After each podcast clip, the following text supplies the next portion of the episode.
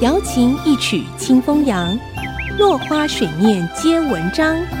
刘炯朗校长邀您共享读书之乐。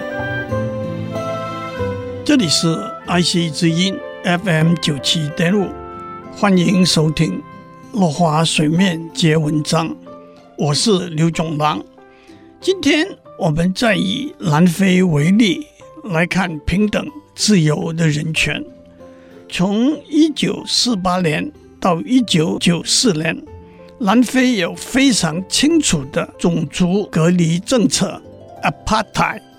在种族隔离政策底下，南非的人民按照法律分成不同的族群：白人、黑人、亚洲人。主要是印度和巴基斯坦人和混合人种，主要是欧洲人和非洲土著的混血。投票权是隔离分开的。学校、公共交通工具、医院、图书馆、海滩、公共厕所的使用也是隔离分开的。纳税的税率、工资。和土地取得的权利和价值，也都因种族而不同。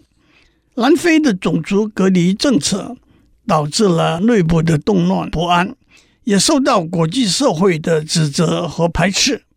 联合国在一九六二年通过决议案，指责南非的种族隔离政策。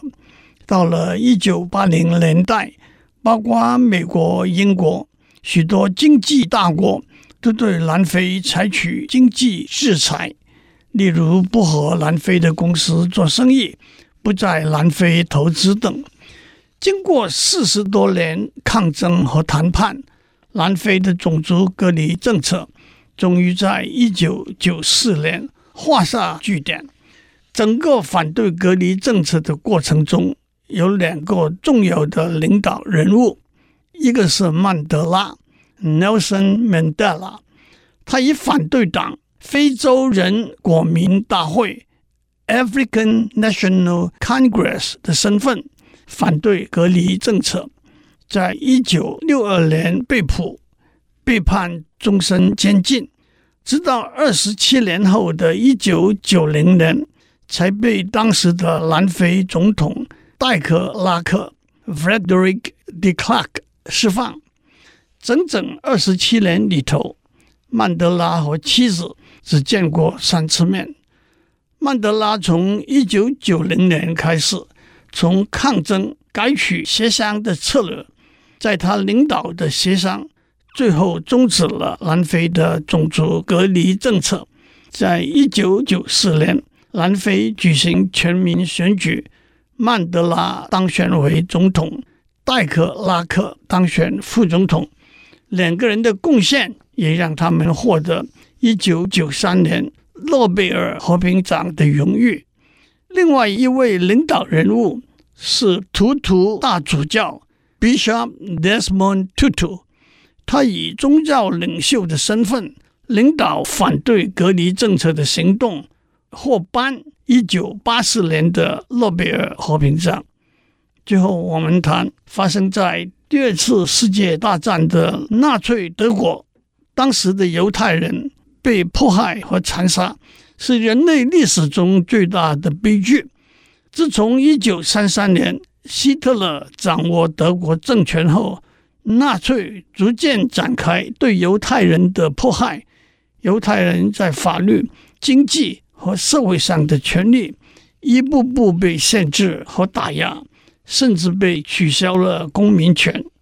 就在那段期间，许多犹太精英逃往欧洲和美国。第二次世界大战爆发后，犹太人被送入劳工营和集中营，约有六百万到一千万犹太人遭到集体杀害。这场浩劫最后终以战后的纽伦堡审判 （Nuremberg Trial） 结束。这个由英美法俄四国法官组成的法庭，以残害人类 （crimes against humanity） 的罪名起诉审判二十四位战犯。